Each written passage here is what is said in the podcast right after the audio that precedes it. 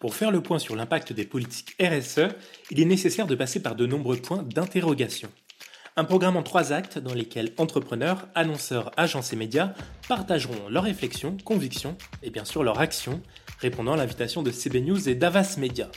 Diffusé en digital, l'événement Impact, le point sur la RSE, organisé vendredi 7 mai, s'intéressera à la responsabilité des entreprises envers la société, à la mesure de notre empreinte carbone et à la communication de cette responsabilité sociale et environnementale. Mais la discussion commence dès maintenant dans ce podcast hors série du planning avec notre invitée Irène Grenet, directrice générale adjointe de France TV Publicité. Bienvenue dans Le Planning, votre émission de la rédaction de CB News, produite en partenariat avec Audion. Aujourd'hui, un hors-série spécial consacré à notre événement Impact, le point sur la RSE. Pendant une demi-heure, nous éclairons les enjeux de notre marché, essayons de comprendre les innovations qu'il traverse et tentons d'arrêter le temps pour mettre des mots sur demain. Nous nous intéressons aux acteurs qui ont des choses à dire, qui n'ont pas perdu la foi, dans un marché chamboulé, chahuté par les circonstances, un marché qui doit muter. Ici, dans le planning, prêtez l'oreille aux acteurs qui rêvent, imaginent et créent notre monde.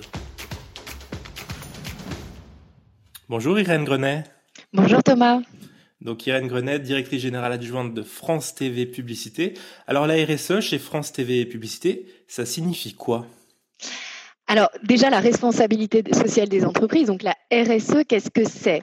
Euh, il y, a, plusieurs définitions, mais si on s'inspire de la norme ISO 26000, on peut dire que c'est l'intégration volontaire par l'entreprise des préoccupations sociales et environnementales à ses activités commerciales, mais au-delà également à toutes ses relations avec ses parties prenantes, donc ses clients bien entendu, mais également ses collaborateurs, ses fournisseurs, etc. Donc, pour France Télévisions, donc en tant qu'entreprise et comme, comme toutes les entreprises, c'est une façon de réinvestiguer son activité. C'est d'abord il y, a, deux choses de ce point de vue. C'est, réinvestiguer notre manière de, travailler et de produire. C'est extrêmement concret. Hein. Euh, c'est, un bilan carbone, c'est une trajectoire de réduction euh, de nos émissions de gaz à effet de serre. C'est des initiatives en matière de mobilité, d'économie d'énergie, de numérique responsable, de dématérialisation des process. C'est également une, refondation de notre, politique d'achat pour introduire des, critères de RSE. En fait, tout ça, c'est, comme je disais, très concret et c'est vraiment la question du comment. Mais à côté de ça, il y a vraiment une autre dimension qui est tout aussi importante, qui est la question du pourquoi. Euh, la question du pourquoi dans la RSE, c'est savoir comment on passe finalement de notre objet social. Nous, on est une régie publicitaire, donc notre objet social, c'est de commercialiser des espaces publicitaires à une utilité sociale. Comment on passe de l'objet social à l'utilité sociale? Et nous, la réponse que nous avons faite chez France Télévisions Publicité en tant que régie publicitaire de service public, c'est de donner plus d'espace à la responsabilité. Donc, on voit bien que sur ce, euh, sur ce second volet de la RSE, ce que j'ai appelé un peu le, pourquoi, on est vraiment dans une logique de transformation. On fait bouger les lignes de notre métier. Vous savez, la, publicité, elle a, une vocation, c'est susciter le désir. Ben, elle a désormais une, une mission, une mission nouvelle qui est aussi de rendre les comportements vertueux désirables. Vous savez, si on prend les choses euh, de manière extrêmement basique. Qu'est-ce que c'est la publicité? La publicité, c'est un, discours imagé sur un produit ou un service. Euh, ce discours imagé, c'est un discours poétique. C'est pas moi qui le dis, c'est un, des plus grands critiques littéraires qui fut, qui s'appelle Laurent Barthes, Roland Barthes, pardon. Et euh, ce discours poétique qui euh, est né euh, historiquement relativement récemment dans l'histoire de l'humanité. Hein. Il est né avec, euh, avec l'économie industrielle, il est né avec la société de consommation. Il, a, il est destiné à donner une valeur symbolique au produit ou au service au-delà de sa valeur d'usage. En fait, de, faire rentrer, si vous voulez, le, le, produit ou le service dans une dimension de, de rêve. Eh bien, cette dimension-là, elle existe toujours. La, publicité, évidemment, ça reste un, très grand accélérateur de consommation. Et on en a énormément besoin dans la crise économique qu'on traverse actuellement. Euh, tout l'enjeu, c'est celle de la relance de la consommation. Donc, on en a besoin. Mais il y a un autre élément. Et c'est cet élément qui est nouveau. On est dans une économie post-industriel. Le sujet, c'est pas simplement relancer la consommation, c'est aussi consommer mieux. On n'est pas simplement dans du quantitatif. Et c'est la nouvelle mission de la publicité. Alors, est-ce que c'est une mode, quelque chose qui va qui, ne va pas rester, qui ne va pas durer, ou est-ce que vous, vous le prenez comme un, comme un véritable changement de paradigme euh, sur l'ensemble de vos activités? Je, je, comprends votre question parce que c'est vrai, tout le monde en parle euh, et euh, c'est un peu suspect. il, y a, un grand gourou du management à Harvard qui s'appelle Michael Porter qui disait que la, RSE, finalement, c'est une religion dans laquelle il y a trop de prêtres. Bon, euh, une fois qu'on a dit ça, euh, moi, je pense que c'est difficile au XXIe siècle de se considérer que euh, la seule responsabilité des entreprises, finalement, c'est de générer du profit. Parce que c'est ça la RSE, c'est de ça dont il s'agit. Euh, donc, moi, non, ce n'est pas une mode, c'est fondamentalement un, changement de paradigme. Après, une fois qu'on a dit ça, euh, il y a incontestablement deux façons de prendre la RSE. Et c'est deux voies qui sont pas tout à fait euh, équivalentes. Il y a une première façon qui est, on va dire, une, une injonction négative. Euh, il faut éviter ou réparer les dommages sociaux et environnementaux. Euh, vaut mieux prendre le, le, changement par la main avant qu'il nous prenne à la gorge, euh, disait, euh, disait Churchill. Donc ça, c'est une première dimension. Et il y a une deuxième dimension, une deuxième vision qui va, qui va beaucoup plus loin, qui est beaucoup plus macro que microéconomique, qui est beaucoup plus euh, volontariste que subi.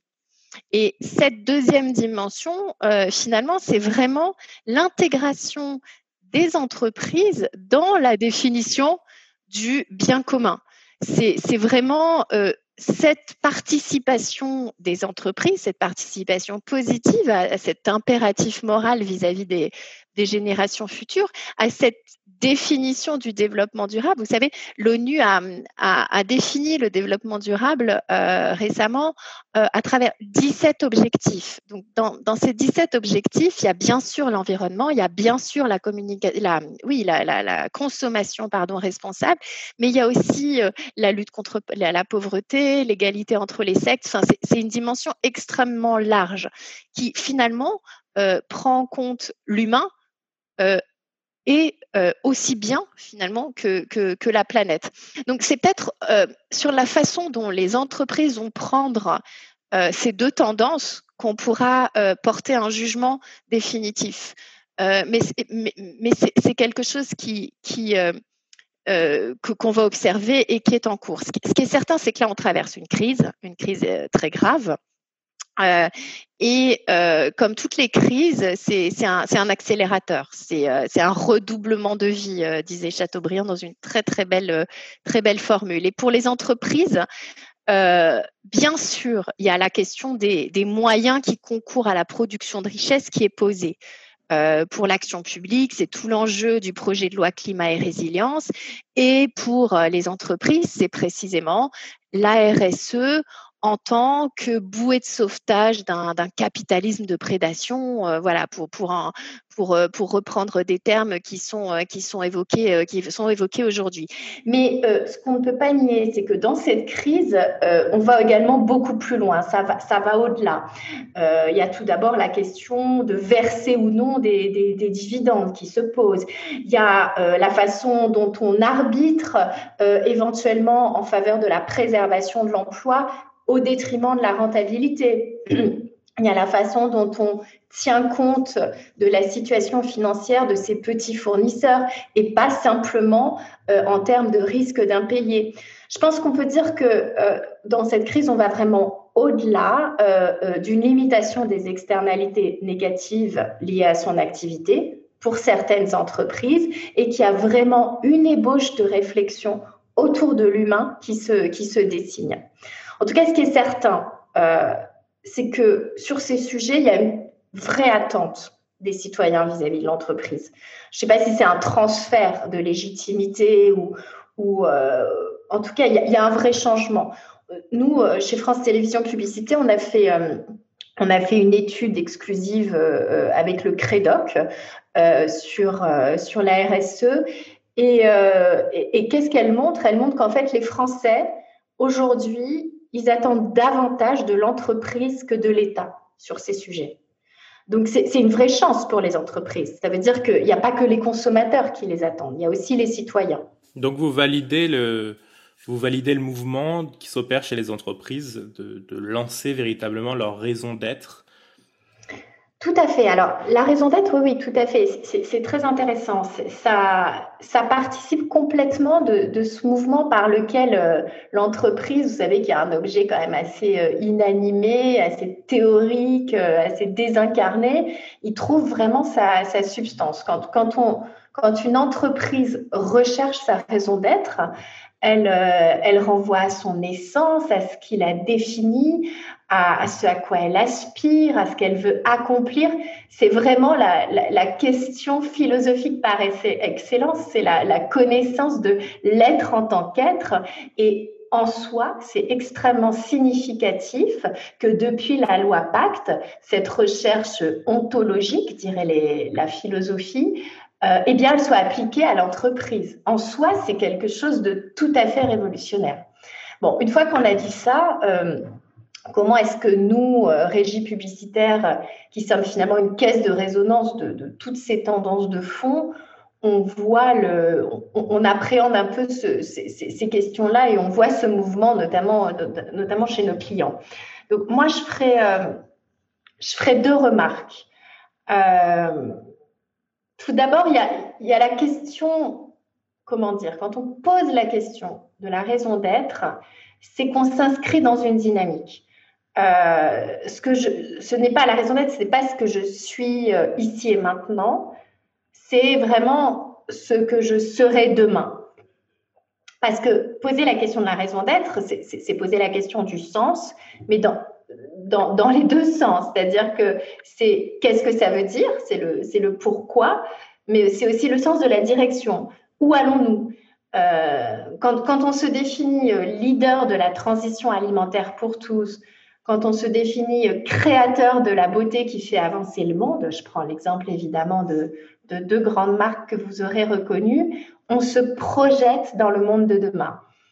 Et ça nous ramène à ce qu'on disait tout à l'heure euh, sur l'impératif vis-à-vis des générations futures. C'est à elles qu'on parle dans la raison d'être. Peut-être une deuxième remarque, une deuxième euh, observation sur, euh, sur ce sujet, puisque nous, on est donc régie publicitaire, on est du côté de la publicité. Et quel est le lien précisément entre raison d'être et communication? A priori, on pourrait avoir envie d'opposer totalement les deux mondes. D'un côté, il y aurait l'être et de l'autre, le paraître. D'un côté, il y aurait l'éthique, la preuve, et puis de l'autre, il y aurait l'esthétique, le discours.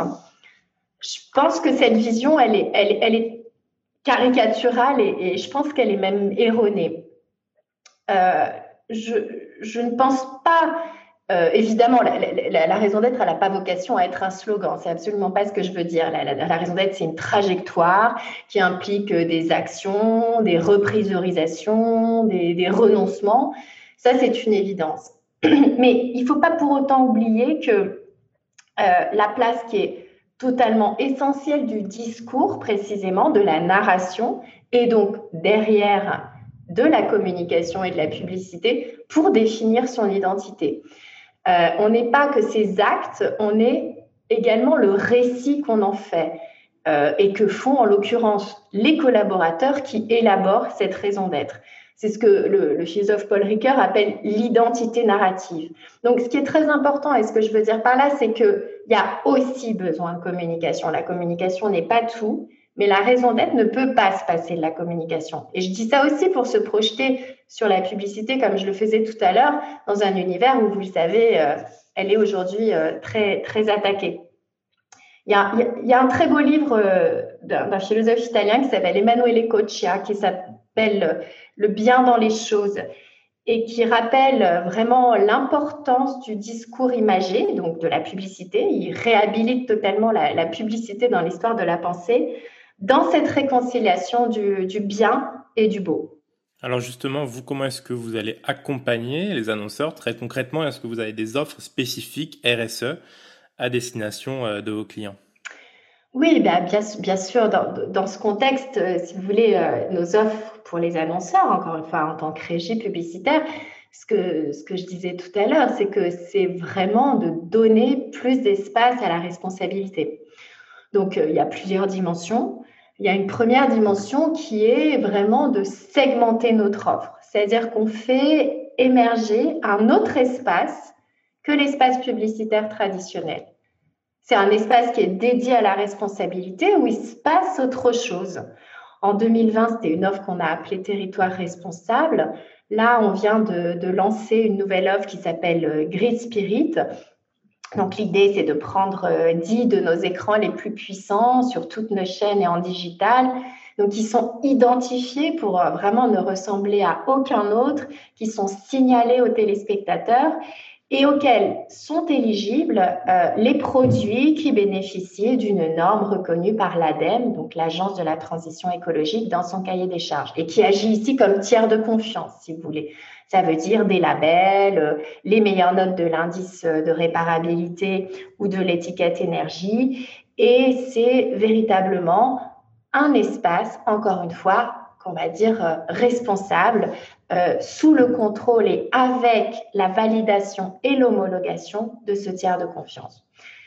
Euh, une autre dimension peut-être qui, rejoint quand même toutes ces réflexions, c'est c'est la plateforme que l'on a mise en œuvre l'année dernière, une plateforme d'écoute des consommateurs qu'on a appelée ACUO. Donc ACUO, ça veut dire écouter en grec. Donc, c'est une plateforme euh, exclusive, propriétaire de, France Télévisions Publicité, euh, qui est fondée sur l'intelligence artificielle et euh, qui a vocation à décrypter les tendances du monde de demain et les mettre en corrélation, en gros, avec notre offre.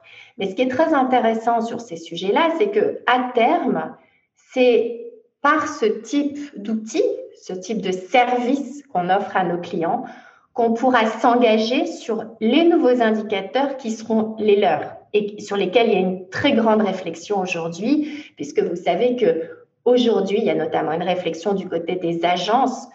À côté de la productivité, il y a toute une euh, euh, comment dire un travail qui est fait sur euh, les calculateurs de campagne et, et finalement de nouveaux KPI.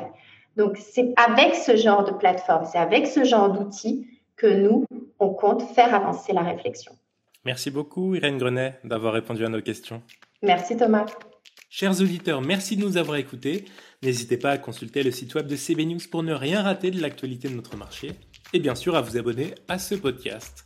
Et rendez-vous vendredi 7 mai pour assister à notre événement Impact, le point sur la RSE. À très vite.